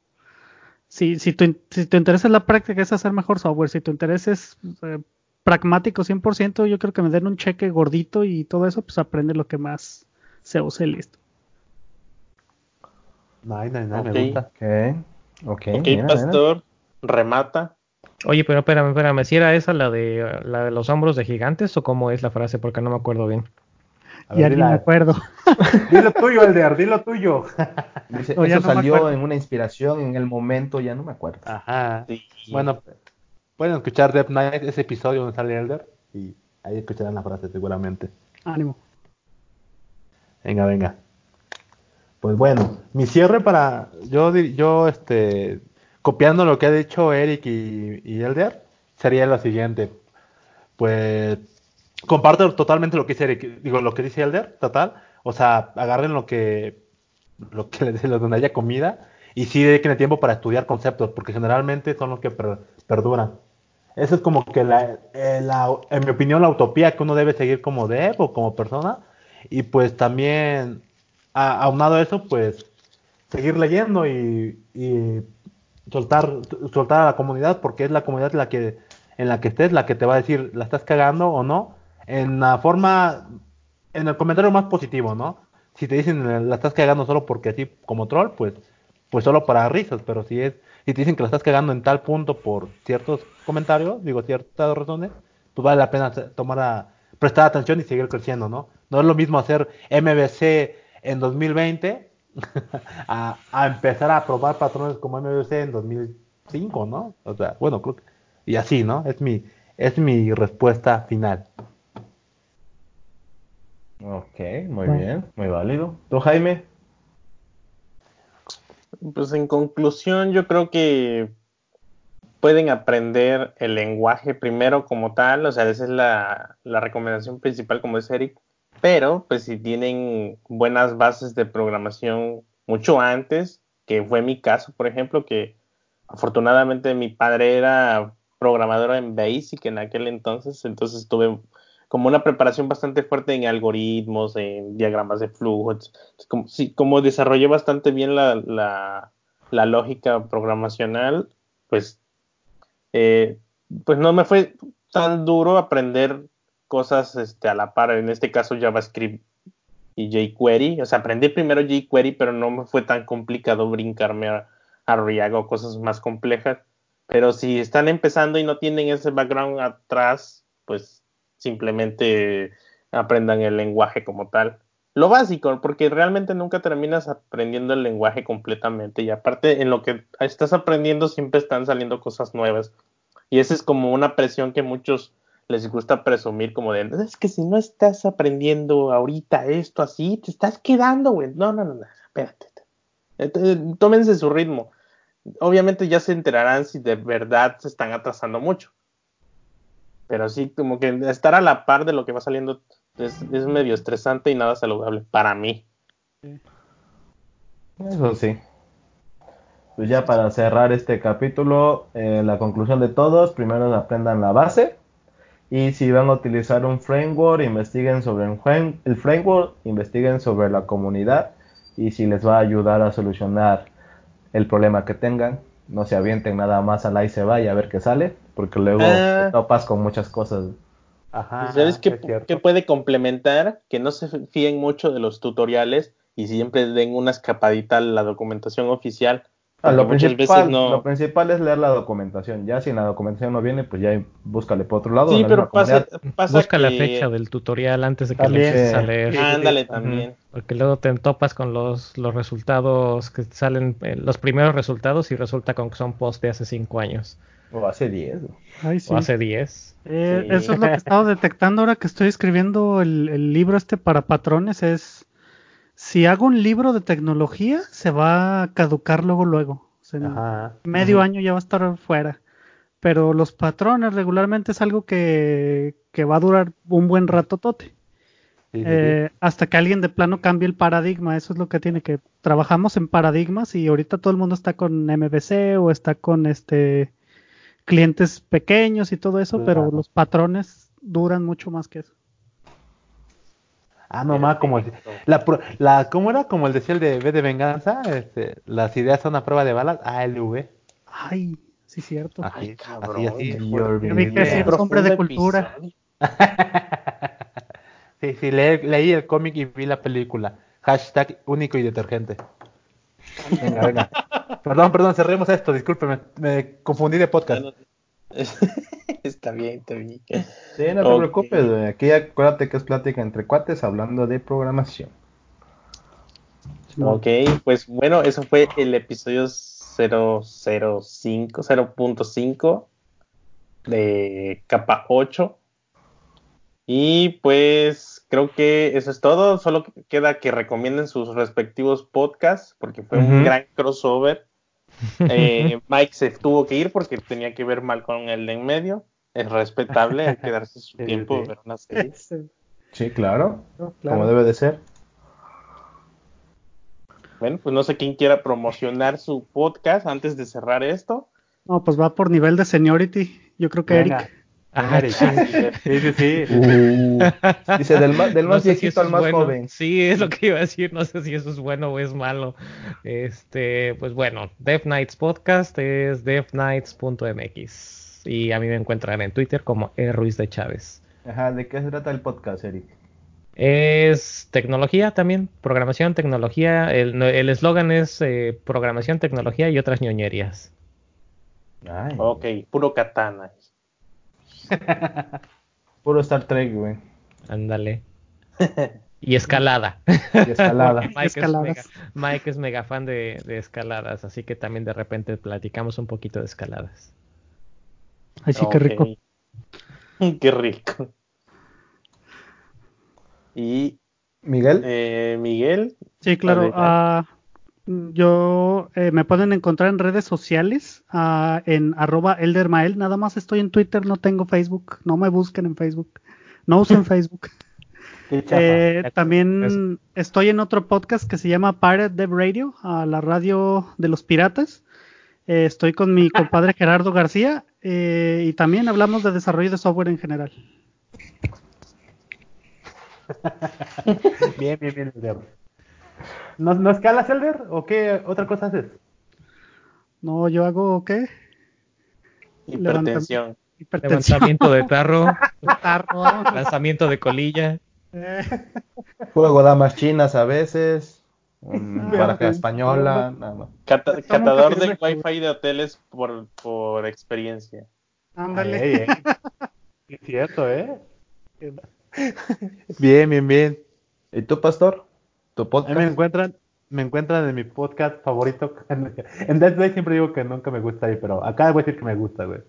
En Te Mamaste Podcast, allí me encuentran, junto con el Jaime y el Jimmy. Y junto con el Jaime y el Jimmy, órale. Sí, es que son dos personas, güey. Ah, caray. Yo no, yo no cuento, culero, va, no hay pedo, güey. Hace jutsu como Naruto y ya son dos güeyes, ¿o qué? Exacto, sí, sí, sí. Un clon de sombra, güey. La extensión del Jaime es un oaxaqueño. Y bueno, en ah, Twitter como pastor y en Instagram como pastor. En Facebook no me busquen, sí estoy, pero no los voy a agregar porque pues no los conozco. Ah, bueno. ¿Lo tienes privado? Ay, qué pena. Eh. Público, pero pues no. Comparto mis sentimientos y feeling. Ya, suelto el, micrófono. ¿Quién le toca? No, pues nada. A los pues anfitriones. Sí, a los No, pues gracias por escucharnos, gracias a los invitados por estar aquí. Por darse su tiempo de acompañarnos en este episodio.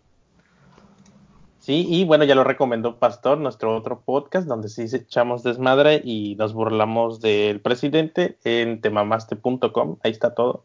Sí, ese es más abierto, ese es más desmadre entre cuates. Exacto. ese y ese sí dura dos horas y se quedan con ganas de más. Igual que este casi. Sí, pero es que aquí, pues, el tema estuvo bastante bueno. Eric sí traía datos fuertes y todo. Sí. Muy bueno. no venía preparado, pero se acabó su libreta para el tema. Sí, hubiese, guía, hubiese durado dos horas si tuviéramos tenido a Noé aquí.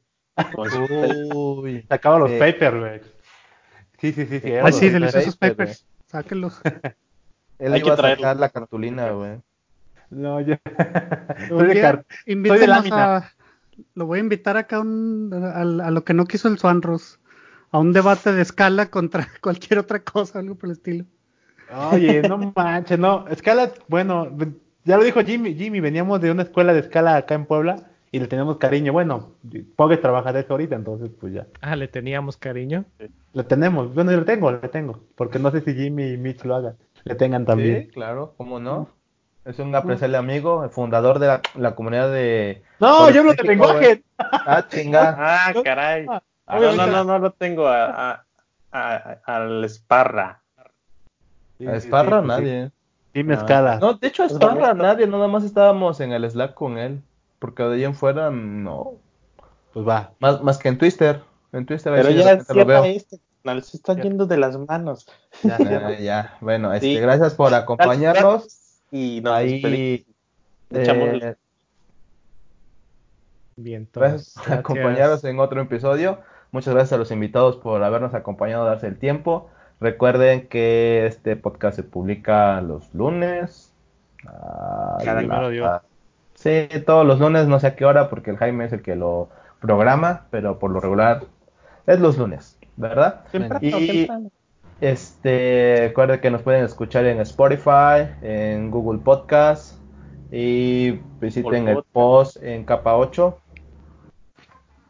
Sí, capa 8.dev, es, es la nueva URL. Y, entran mismo... fácil, no pedo. Y este y ahí está el post del podcast y si sale algo más ahí lo vamos a estar publicando. Ya no va a ser tan común que publiquemos post, va a ser más ya del podcast, pero cuando salga algo interesante pues ahí lo podemos publicar. Y muchas gracias por acompañarnos en el episodio y nos vemos en el siguiente. Gracias a todos. Gracias. Bye. Bye. Eso, eso, eso, eso, eso es todo amigos.